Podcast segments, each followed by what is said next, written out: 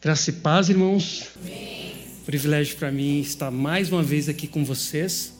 É, é sempre um desafio muito grande quando a gente tem é, a oportunidade de partilhar o texto bíblico, né? É sempre um desafio muito grande. Por quê? Porque a Bíblia é um livro antigo. Antigo significa assim: não foi escrito dentro de concepções de mundo como as nossas concepções de mundo. Ah, a gente está falando de um tempo e de uma cultura que tem bastante similaridade com a nossa em alguns aspectos, mas que tem muitas diferenças. Então, é, não é só ler a Bíblia que você vai entender de uma hora para outra. Ah, o texto bíblico exige ah, exige trabalho duro. É quase que fazer assim uma, como eu posso dizer, uma arqueologia. Você tem que escavar, entender, é, tem o ponto de vista literário a respeito do texto. A Bíblia é um texto literário. O que isso significa? Que ele não foi produzido no céu, ele foi produzido na terra. O que isso significa? Significa que os homens e mulheres que tiveram acesso a, a, essas mensagens não deixaram de ser homens e mulheres do tempo que eles viveram. E havia tipos de literatura naquele momento, como existem tipos de literatura no nosso momento. Então, ler a Bíblia, explicar a Bíblia ou compreender a Bíblia é um grande desafio. Por isso que vocês não estão vendo, mas eu estou tremendo. Eu quero que você abra a sua Bíblia. No Evangelho segundo escreveu Mateus, no capítulo 26. Mateus 26. Eu lerei do verso 17 até o verso 30. Mateus 26, o versículo 27. A minha versão é NVI, talvez a sua seja outra, mas as mudanças não são grandes, então é possível compreender. Como hoje é dia de ceia memorial, vale a pena a gente ler um texto que fale sobre a ceia. No primeiro dia da festa dos pães sem fermento, os discípulos dirigiram-se a Jesus e lhe perguntaram: Onde o Senhor quer que nós preparemos a festa da Páscoa, ou a refeição da Páscoa? E ele respondeu, dizendo que entrassem na cidade, procurassem um certo homem e lhe dissessem: O mestre diz: O meu tempo está próximo. Vou celebrar a Páscoa com os meus discípulos em sua casa.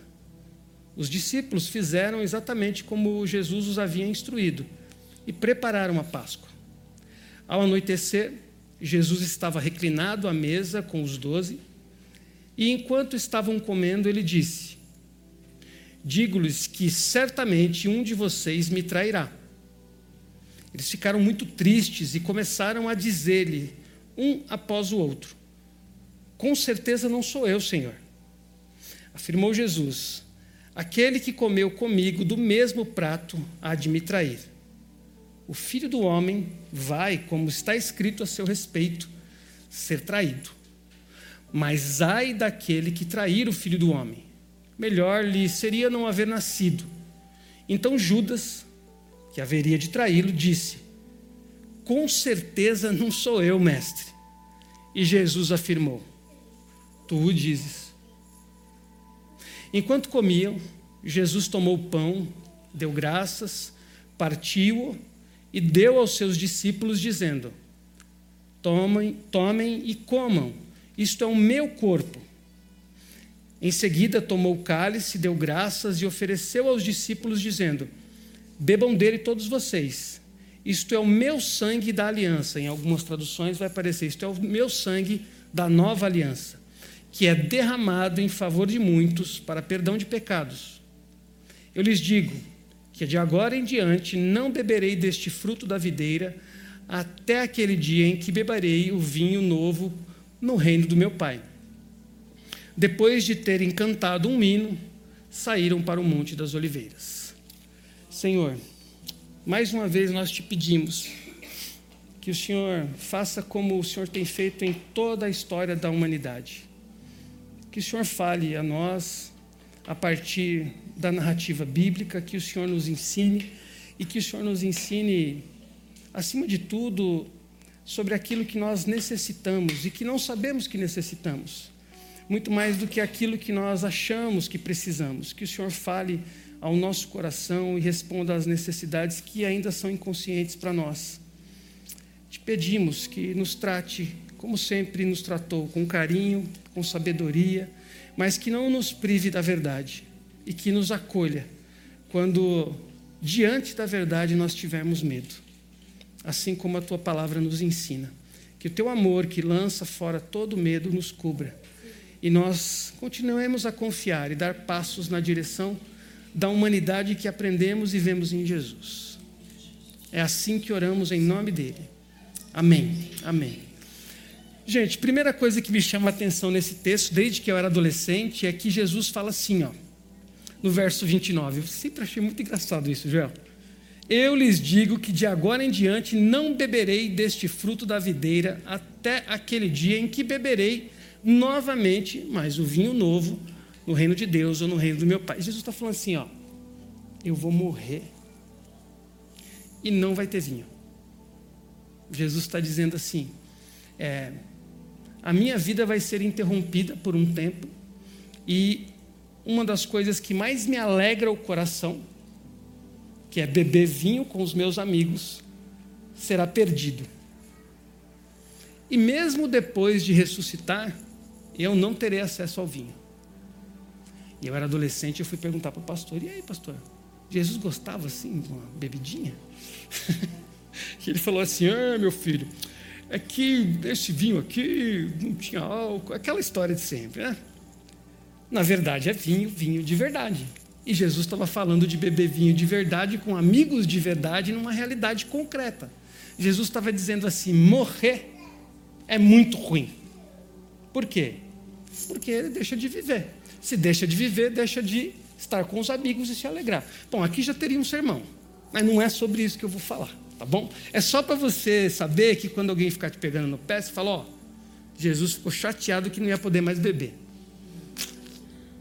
Que não é só beber, é sentar à mesa com os amigos e celebrar a vida. Mas o que é importante nesse texto? Ah, Jesus se reúne com os discípulos e são dois dias antes de começar Pesach. Pesach é o que a gente chama de Páscoa, a Páscoa dos judeus, que celebrava o quê? A libertação lá do Egito. Então, dois dias antes de acontecer os preparativos para a festa, os discípulos perguntam assim: E aí, Jesus, onde o Senhor quer que a gente prepare a ceia de Pesach? E Jesus diz assim: Ó, vocês vão lá na cidade, vão encontrar um moço carregando um jato, sigam ele. Imagine isso em São Paulo. Sigam o cara. Bom, eles seguiram o cara, quando o cara entrou na casa, eles entraram atrás e falaram assim: ó, Jesus mandou avisar que vai fazer a ceia aqui. Onde é o lugar aí que você tem? E aí, nas outras versões do evangelho, dos evangelhos, a gente tem um pouco mais de detalhes. O Mateus é um pouco mais econômico, mas é uma sala ampla, já mobiliada. Jesus não né, vai levar os amigos para comer onde? No Habibs? Não, levou na casa do cara que tinha ali todo um aparato para acolhê-los. A conversa é que Jesus sabe que a Páscoa dele está chegando.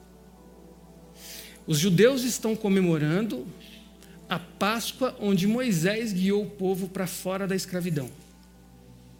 E Jesus está reunindo o povo, os discípulos dele, para dizer o seguinte: a libertação dada por Moisés com a chegada da lei, com a saída do Egito, depois com a chegada da lei, não é tudo.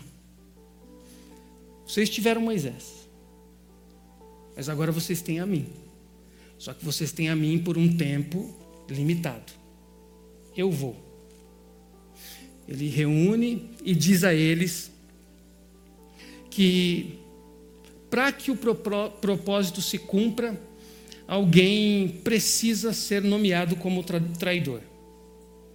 E aí, gente, tenta pensar, coloca teu coração assim, a tua imaginação assim à prova e pensa assim: é uma festa, tudo bem que é peça, e tem um, durante um tempo tem um pesar ali pelo sofrimento dos antepassados, mas a festa acaba em celebração. Mas aí no meio do jantar, o cara. É como se o cara tivesse em 2018 e puxasse uma conversa no jantar sobre política. Não, não né, irmã? Vai dar errado, não vai? Vai dar ruim. É o que Jesus faz. Só que Jesus não faz assim, falando de pessoas aleatórias, tipo, ah, vai votar em quem, não vai votar em assado, em não sei quem. Jesus fala assim: ó, um de vocês que está aqui sentado aqui agora vai me trair. Meu, eu não queria estar nesse jantar. Ainda bem, eu não ia ser o traidor, obviamente, mas eu não queria estar lá, porque ia ser a tal da vergonha alheia. Você fala assim, meu Deus, e aí o texto diz que eles, é, um por um, chegam para Jesus: Senhor, não sou eu. Vem um outro: Senhor, não sou eu. Claramente eles estão indo se justificar e estão fazendo aquele ato público porque também os outros estão vendo. No mundo do Oriente Médio, gente, é assim, ó. É uma cultura dominada por vergonha e honra. Vergonha, não só o Oriente Médio, toda a Ásia é assim. Vocês sabem das histórias de meninos e meninas no Japão que se suicidam porque não passaram no vestibular. Não é porque eles queriam estudar na USP de lá, só. É porque não apenas a família, mas os antepassados estão sendo envergonhados porque ele não teve sucesso. É o peso de toda uma tradição. O Oriente Médio não é diferente. Então, eles correm tentar desfazer essa ideia de Jesus, dizendo: Ó, oh, não sou eu, eu sou Mateus, eu sou Lucas, eu sou André, eu sou. Mas não sou eu, viu? Ou seja, não sou eu, não tem a ver com a minha família, não tem a ver com a minha história, por favor. Não suje a história dos meus antepassados, porque não sou eu. Não prejudique a história dos que virão após de mim, porque eu não sou o traidor. Portanto, meus irmãos e irmãs, esse contexto aqui é de grande tensão emocional. De grande tensão. Sabe aquela brincadeira que a gente faz? Bolo de climão? Bolo de climão, está rolando aqui. Foi servido um bolo de climão na Páscoa. E aí, o Judas vai e diz assim: Não, não sou eu, viu, senhor? Talvez deve ter sido o último. Né? Aí todo mundo olhou e falou: ah, Não é o Judas, é óbvio que não é o Judas. Mas não apenas a traição é nomeada, como o traidor é nomeado. Quando o traidor está sendo revelado, Jesus usa uma figura fortíssima da tradição, não só do Oriente Médio, de toda a Ásia, do Oriente Médio, mas de toda a Ásia e do continente africano, que é o seguinte: um grande prato é colocado no centro da mesa ou no chão onde as pessoas estão assentadas. A gente tem que lembrar que no Oriente Médio é isso, né? Eles se reclinam, quase que deitados eles ficam. Em uma mesa talvez da altura desse banquinho aqui, aquela posição reclinados. É por isso que João vai dizer a respeito dele que ele reclinou a cabeça no peito de Jesus, porque a posição que Jesus estava e que ele estava ao contrário, ele conseguia reclinar. E existe esse movimento. Aquele prato está ali no meio da mesa e cada um vai pegar a parte que lhe diz respeito do prato. E eles meio que imaginam como se fosse uma fatia de pizza, cortadinha, e cada um pega só no seu lugar. Quando Jesus diz que o traidor coloca com ele a mão no prato, Jesus está dizendo assim: ó, aqui nos nossos costumes ou diante da nossa cultura, o anfitrião, que no caso sou eu, sempre coloca a mão e ninguém coloca a mão comigo, porque eu sou anfitrião, eu estou oferecendo a ceia. Então todo mundo espera. Jesus pega, os outros pegam. Eles podem até colocar a mão juntos, mas nunca junto com o anfitrião. Só que Jesus dá o sinal. E nos outros evangelhos há mais detalhes. É aquele que põe comigo a mão no prato. Na hora que Jesus põe a mão, Judas também coloca. E aquele é um sinal para dizer assim: há uma disputa aqui. Há uma disputa. Os outros talvez não soubessem, mas Jesus sabia. Quem era o Judas? Vocês lembram? Era o cara, o cara que guardava o. Quem é o Judas? Alguns autores vão dizer que o Judas faz parte de um movimento revolucionário judeu que lutava contra o Império Romano. Muito provavelmente o Judas está decepcionado com Jesus. Por quê? Jesus não era tão radical assim. Jesus não estava muito afim de pegar a espada e ir para cima. Jesus tinha um tipo de caminho e uma revolução que se fazia pelo afeto e não necessariamente pela tomada do poder. E é muito provável que o Judas esteja decepcionado com Jesus. Porque, como um bom judeu e um bom judeu perseguido pelo Império Romano, o Judas queria a libertação do seu povo. O problema é que provavelmente também o Judas idealizou Jesus. Sabe essa coisa que a gente olha para outra pessoa e fala: essa pessoa é maravilhosa, que você vê no Instagram, né? Nossa, essa pessoa o Judas talvez tenha idealizado Jesus. O Judas colocou em Jesus uma roupa, uma capa, que talvez não servisse em Jesus. E eles andam três dias juntos, três dias, ou eles andam três anos juntos. O que vai acontecendo com a imagem que Judas construiu a respeito de Jesus? Ah, ele não é de nada. Ele não vai fazer o reino de Deus chegar. Ele não vai expulsar o Império Romano para trás da história de Jesus e de Judas e dos discípulos, a gente tem notícias de várias revoluções ou várias tentativas de revolução pelos judeus. E todas elas são massacradas, porque o Império Romano é talvez a América do Norte hoje, nos nossos dias, em termos de militarismo. E o Império Romano massacra todas e todos que tentam derrubá-lo. Mas Judas tem essa expectativa Talvez a expectativa dele também se alimente pela seguinte ideia: se você for para esse mesmo texto que se encontra em Marcos e em Lucas, você vai perceber que um pouco antes da ceia, eles estão discutindo sobre o quê? Quem era? o maior entre eles. E se eu lá, e se Jesus, e se Judas está pensando assim? Cara, precisamos apressar a vinda do reino de Deus, só que o Messias está muito devagar. Ele precisa ser mais enérgico. Porque eu também quero meu quinhão, quero minha parte nesse reino aí. Isso é uma possibilidade de interpretar o comportamento de Judas. Então, assim, Judas é um traidor, é, mas não é um traidor assim, assim que você fala, cara, que. Esse cara é um cara que acredita de verdade na redenção de Israel. E a expectativa que ele coloca em Jesus é histórica também. Muitas outras pessoas fizeram movimentos como Jesus. Durante muito tempo, Jesus é nomeado pelo povo como curandeiro, porque vários outros fizeram coisas como Jesus fez. E o Judas olha para ele e diz: está devagar. Então, é muito possível, alguns pesquisadores vão dizer, que o Judas vende Jesus, entrega Jesus por 30 moedas de prata, não apenas porque ele era um cara instável, mas porque ele, ele era de verdade um nacionalista judeu. Ele queria a todo custo a libertação e também queria a todo custo receber a sua parte na libertação. Ele se frustra e vende Jesus. E aí o texto mostra bastante esse Judas afobado. Esse Judas afobado põe a mão no prato junto com Jesus, esse Judas afobado reclama quando ah, Jesus recebe ah, aquela mulher que derrama perfume sobre ele se Judas ganancioso ao mesmo tempo. Ele não fica escondido, ele é revelado. Judas é um revolucionário e ele se decepciona com Jesus. Judas é alguém que precisa que as coisas mudem, mas ele não quer de verdade fazer o mesmo caminho que o Messias. É possível que ele tenha mandado mensagem no WhatsApp da vida falando que Jesus era falso. Não é ele não, pessoal. Mandou no grupo lá dos discípulos, no grupo só, porque tem isso, vocês sabem, né? Tem o grupo e tem sempre o grupo paralelo. Então talvez o Judas mandou aquela mensagem com um meme dizendo que Jesus não estava com nada. Esse é o Judas. Mas eu quero chamar a tua atenção, saindo um pouco de Judas, mas na cena ainda, para um fato. Lembra? É Páscoa.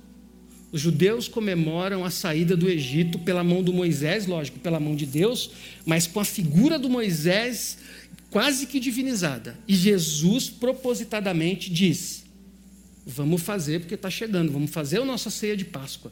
E nessa ceia de Páscoa, Jesus vai, vai já está no caminho onde ele sabe que o tempo dele vai chegar. E ele diz: Eu vou. Eles não entendem ainda.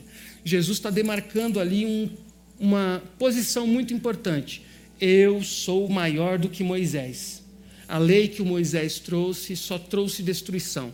fez a gente saber o que a nossa natureza humana é capaz de fazer, fez a gente ter consciência de que a gente é mal, mas a lei não tem condição de dar para a gente o poder que a gente precisa para cumpri-la.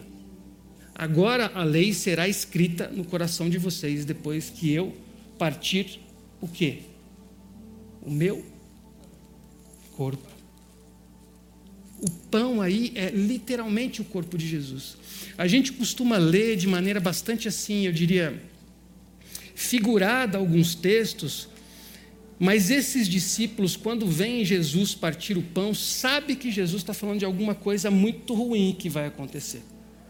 Quando Jesus diz o meu corpo, o meu sangue, eles percebem o enigma, não conseguem responder tudo, mas eles sabem, diferente de nós, eles sabem que tem alguma coisa ali para além do literal. O que é o literal? O pão de verdade, o vinho de verdade. Importante você lembrar que o pão é um alimento básico na alimentação, no cuidado de qualquer cultura. Uma casa sem pão é uma casa doente. O símbolo que Jesus está trazendo com o pão está reforçando o que ele sempre fez. O ministério de Jesus foi marcado pela distribuição de pão. Vocês lembram disso? Mateus 6, Lucas 6, Jesus multiplica o pão. Há um trecho em Mateus que Jesus recupera uma fala do profeta Isaías dizendo assim: Eu despedi os pobres com muitas coisas, e os ricos eu mandei de mãos vazias. Do que ele está dizendo? Pão, comida por quê? Porque se não tem comida, não tem vida, se não tem vida, não tem fé. Simples assim. Olha o pão no ministério de Jesus. Jesus diz: Eu sou o pão da vida. Do que ele está falando? Do próprio corpo. Mas também está dizendo aos discípulos: Não tirem os olhos do pão. O pão une as pessoas, o pão, a refeição une as pessoas, o pão, a refeição separa as pessoas. Olha o valor do pão, da refeição no ministério de Jesus. Jesus morre, ressuscita, e a gente vê lá em Atos aqueles discípulos que estão andando na direção de Emaús, lembram? Como é que eles reconhecem que aquele cara que está falando com eles é o próprio Jesus? Quando ele faz o quê? Parte o pão. Não é que aconteceu uma mágica ali, Jesus, gente, e aí o pessoal, oh, é Jesus. Não eles percebem, caramba, é aquele cara que gostava de sentar e comer com as pessoas e que gostava de distribuir comida para as pessoas. É ele. E aí eles entendem. Olha como o pão, o alimento faz sentido no ministério público de Jesus, depois dos 30 anos dele, quando ele começa a aparecer e a falar que ele é o Messias. Jesus morre e ressuscita, e depois de Emaús, ele se encontra com os discípulos na beira de um rio e acontece o quê? Os discípulos estão assando peixe e pão. O que, que Jesus faz? Come. Está com fome.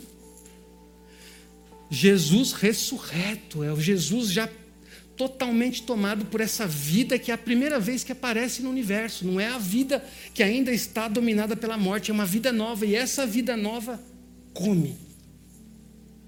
Portanto, irmãos e irmãs, a primeira coisa que eu quero que você saiba sobre a ceia do Senhor é que, ao mesmo tempo que ela é um símbolo da nossa fé, ela é muito mais que isso, ela é um lembrete, eu diria assim, um outdoor piscando. Não tirem os olhos do pão. Não há paz num lugar onde não há pão. Pessoas com fome são pessoas reais como é possível num mundo com o nosso tamanho, com a capacidade de produção que a gente tem, já temos 8 bilhões de pessoas e a gente tem notícias, por exemplo, no Brasil de 30 milhões de pessoas que ainda tem falta do pão. E alguém pode dizer assim: o que, que isso tem a ver com a fé? É, de, é um negócio complicado de responder, porque é tão óbvio. Não é possível haver fé num corpo que não se alimenta. Jesus viveu esses 33 anos apontando para a terra, não para o céu.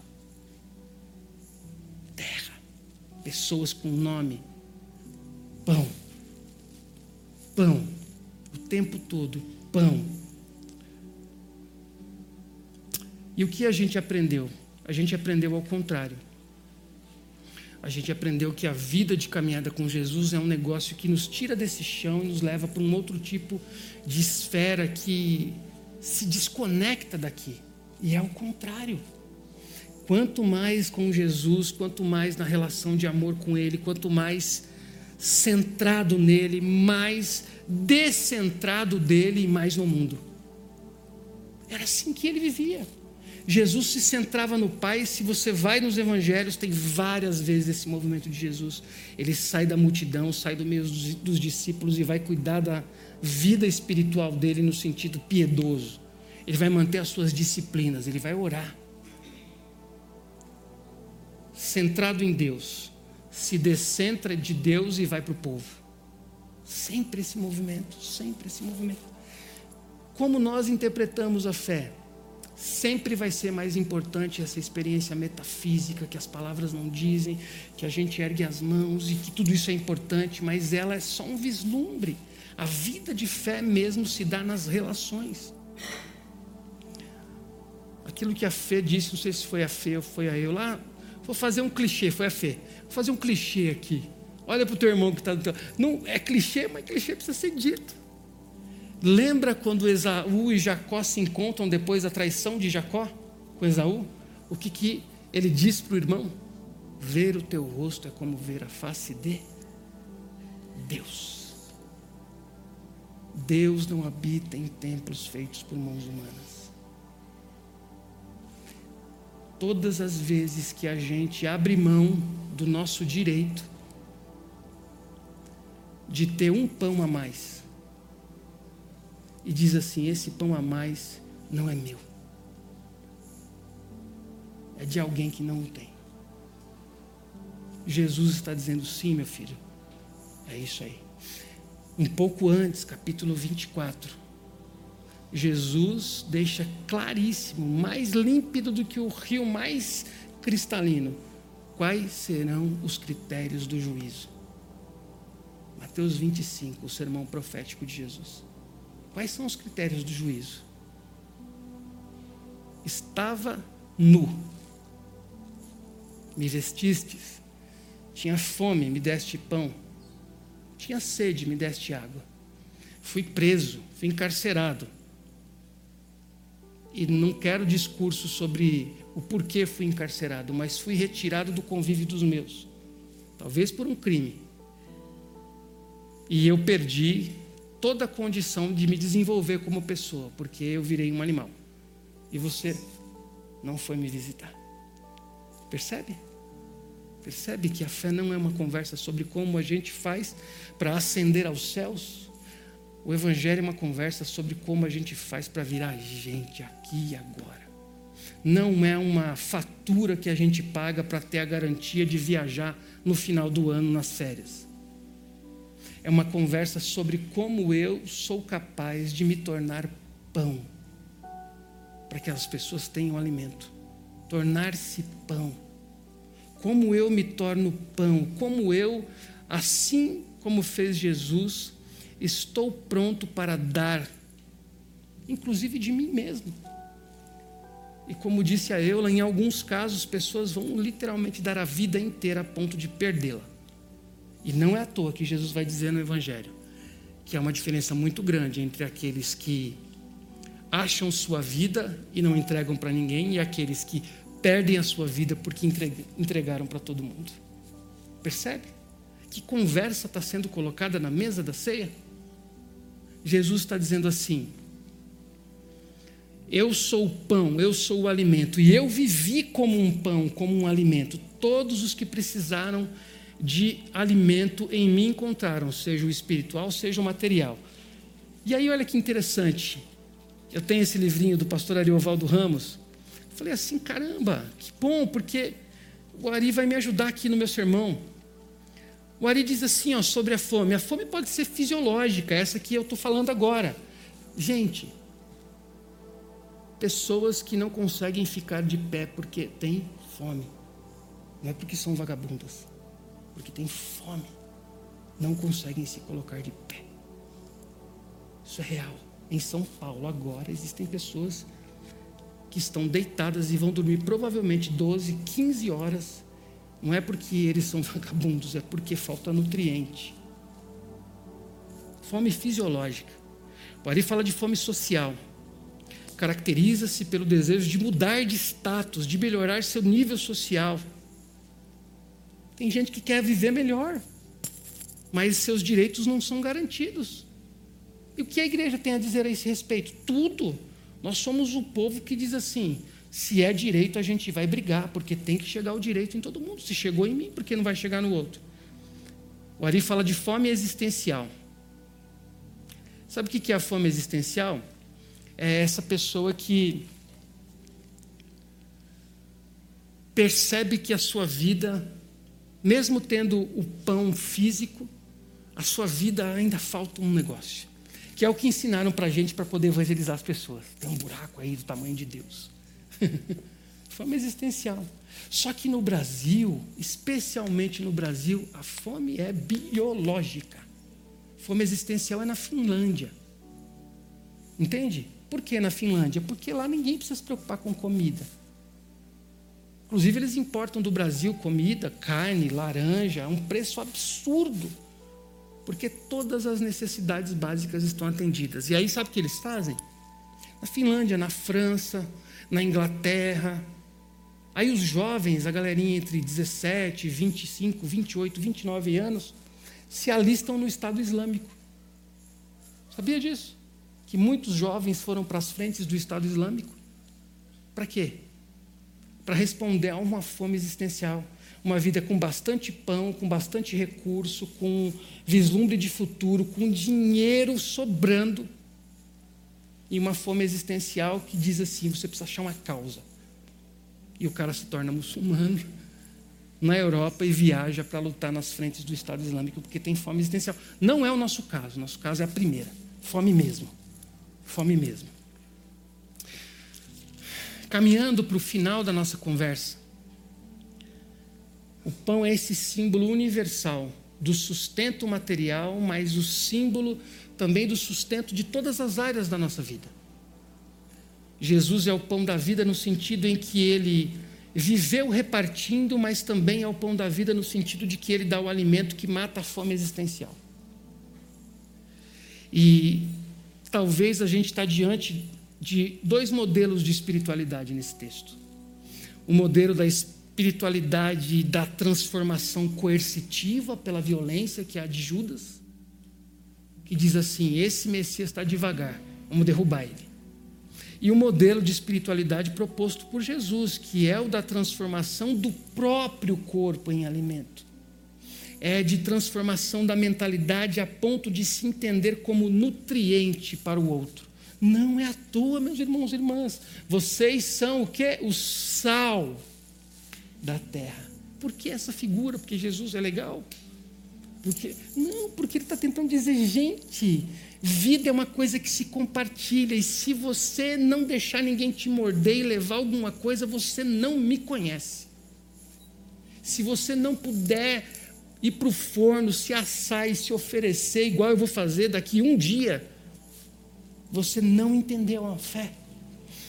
Dois tipos, dois modelos de espiritualidade o da transformação pela força, pela coerção, Judas, e a transformação pelo afeto, pela doação, pela generosidade.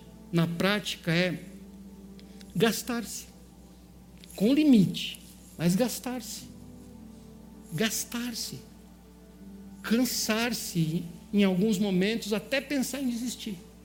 Mas dizer assim: eu sou esse pedaço de pão do grande pão.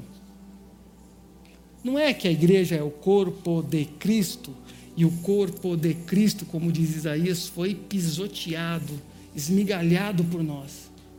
Agora veja como é difícil numa cultura que diz que a gente nasceu para ser vencedor sozinho. o irmão está sorrindo, é isso, né, irmão? E aí é triste quando a gente vê os nossos irmãos como eu, que nasceram em comunidades, que viveram muito tempo na favela, dizendo a favela venceu. Mas não foi a favela, foi um cara. Favela venceu, ele não levou ninguém com ele. Favela venceu e a grana entrando. E a gente pedindo Pix. Entende? A favela não venceu. Quem venceu foi o modelo capitalista que diz: você é um empreendedor de si mesmo, você vai vencer. Quem ficou para trás é porque é fraco. Não. O que eu estou propondo para os irmãos aqui nessa manhã é a gente retomar esse caminho da espiritualidade de Jesus, que é a espiritualidade da doação, ver-se como um nutriente da, do corpo que se renova à medida que se entrega. Não é assim? Doar sangue não melhora o sangue? Doar pão melhora nosso caráter, faz da gente gente. Olha aqui no bonito. Viver é partir, retornar e repartir. Viver é partir, retornar e repartir. Isso é a vida do Evangelho, o resto é conversa. Eu quero terminar, meus irmãos, lendo um outro livro aqui, um trechinho de outro livro. Você acha que eu fico tirando essas ideias da minha cabeça? Ó, o car. Olha só que bonito isso. Frei Beto. Frei Beto, Frei Beto faz uma releitura da Declaração Universal dos Direitos Humanos é, e faz isso numa versão mais popularizada, mais fácil de entender. Todos nascemos livres e somos iguais em dignidade e direitos. Todos temos direito à vida, à liberdade e à segurança pessoal e social. Segurança pessoal. Em que lugar, em que momento nesse mundo uma criança nascida numa comunidade tem segurança pessoal? Todos temos o direito de resguardar a casa, a família e a honra. Todos temos direito ao trabalho digno e bem remunerado. Não é iFood. Não é iFood. Que não é trabalho digno e não é bem remunerado. Muitas vezes aquele moço pedala ou acelera aquela motinho e ele não pode pagar o lanche que está nas costas dele, para ele comer. Entende isso? Eu não estou dizendo que você não tem que pedir iFood. Se pedir, guarda dezão e já dá para o menino. Porque não é digno. Se ele cair e um ônibus passar por cima, a primeira coisa que o, os operadores do iFood vão fazer é ligar para o cliente para saber se o hambúrguer chegou. Eu vi isso com os meus próprios olhos. Eu morei num bairro nobre de São Paulo, nas Perdizes, e na minha rua, no prédio ao lado, um senhor de seus 65 anos faleceu na porta do prédio. E quem ligou foi o porteiro pedindo o SAMU. E quando a notícia para o SAMU chegou que era um entregador do iFood, o SAMU demorou para vir. E eu fiquei olhando para aquele monte de prédio. Depois que eu entendi o que estava acontecendo, eu desci. Eu falei: quantos médicos tem aqui? Ninguém desceu. E aquele senhor morreu. E a moça que estava esperando a pizza recebeu o comunicado de que houve um problema e a pizza não chegou um corpo foi entregue ao Deus chamado capitalismo e foi mastigado no meio da calçada. De quem era aquele corpo? Jesus de Nazaré. Jesus de Nazaré estava sendo mastigado por uma empresa chamada iFood, na frente de todo mundo. E se aquele moço levantasse e falasse: Vocês não vão fazer nada por mim, iam chamar ele de comunista. E ele vai dizer: Não, aprendi no Evangelho, na Bíblia. Eu não posso dar o meu corpo sem receber em troca o básico para que eu tenha subsistência. Aí você vai no Instagram e vê o pessoal dizendo assim: Você viu o que o pessoal faz agora, Joel? Galera empreendedora, coloca motor na motinha, na, na bicicleta e vira uma motinha para entrar. O brasileiro é incrível. Você conversa de gente insensível, que não sabe que isso não é empreendedorismo, isso é desespero, porque aquele moço tem o direito de trabalhar e isso não é trabalho. Todos temos direito ao trabalho digno e bem remunerado. Todos temos direito à saúde. Não, todos temos direito ao descanso, ao lazer e às férias remuneradas. Porque o que a gente produz para o patrão paga 10 férias por ano e uma férias remunerada é dinheiro de pinga. Eles sabem disso. Por isso que tem empresa que dá PLR, participação nos lucros e resultados, que é dinheiro de bala. Todos temos direito, direito à saúde e assistência médica hospitalar. Todos temos direito à instrução, à escola, à arte à cultura. Todos temos direito ao amparo social na infância e na velhice. Já vivemos no Brasil uma época em que só podia fazer uso do sistema único de saúde aqueles que contribuíam com o falecido INAMPS. Roubo, o nome disso é roubo. Dizer para a irmãzinha aqui, irmã, você contribuiu com o INAMPS? Não, meu filho, eu não pude porque eu tinha filhos para criar. Então a senhora não pode entrar no hospital. Isso aconteceu no Brasil na época da ditadura militar e permaneceu por muitos anos. Eu levei meu pai várias vezes no hospital Tatuapé. E eu era menino junto com a minha mãe e com os meus irmãos e eu ouvi a pergunta sobre se pagou ou não. Todos temos direito à informação verdadeira e correta. 1989, tá? Todos temos direito à informação verdadeira e correta. Todos temos direito de ir e vir, mudar de cidade, de estado ou de país. Ou seja, todo mundo pode migrar para onde quiser. Todo mundo que quiser migrar daqui para cá pode também.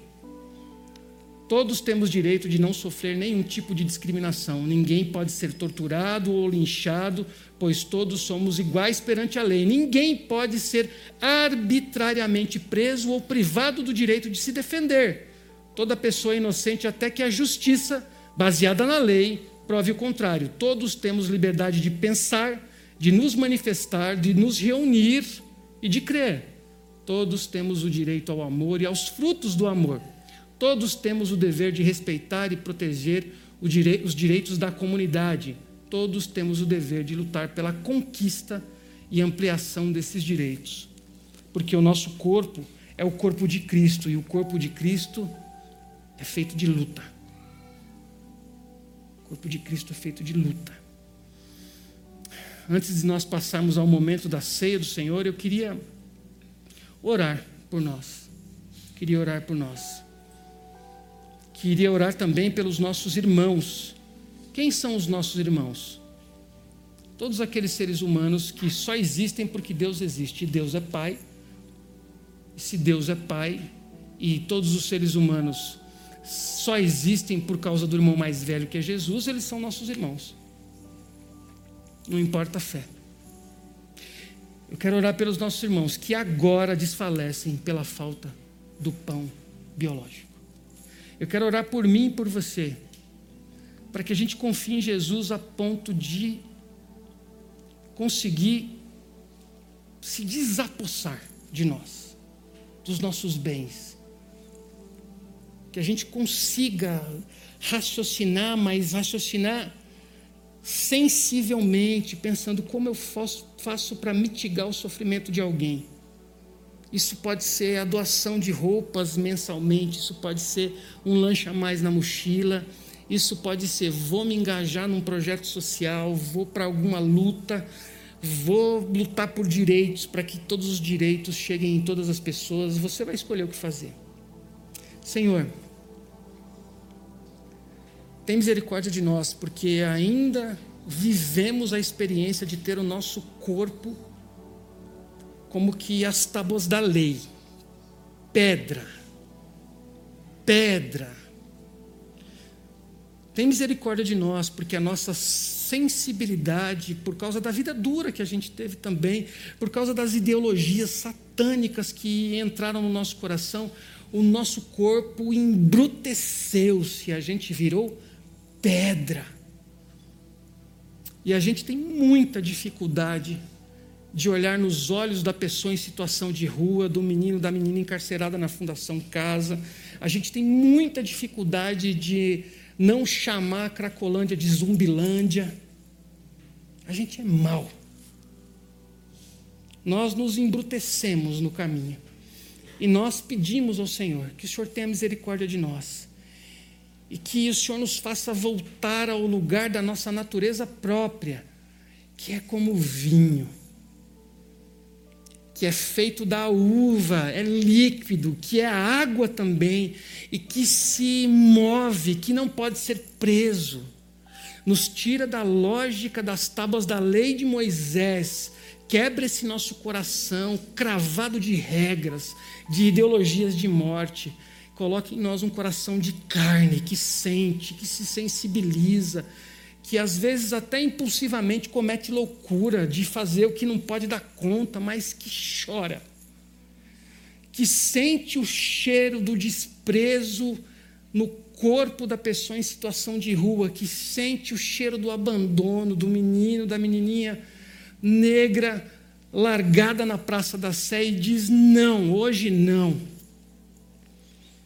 Traz para nós a sensibilidade dos teus filhos, a misericórdia que sente as dores do parto ou dos partos, dos novos nascimentos, dos nascimentos de novos seres humanos, Senhor. Nós te pedimos por isso nesta manhã que a gente tenha a experiência de tornar-se pão, dividir-se, renovar-se, de ir possuir, voltar, repartir. Que seja assim na nossa vida, Senhor. Obrigado por essa comunidade que se reúne aqui todo domingo. Que os dons do Teu Espírito Santo sobejem sobre eles, abundem sobre eles. Que não falte sustento material.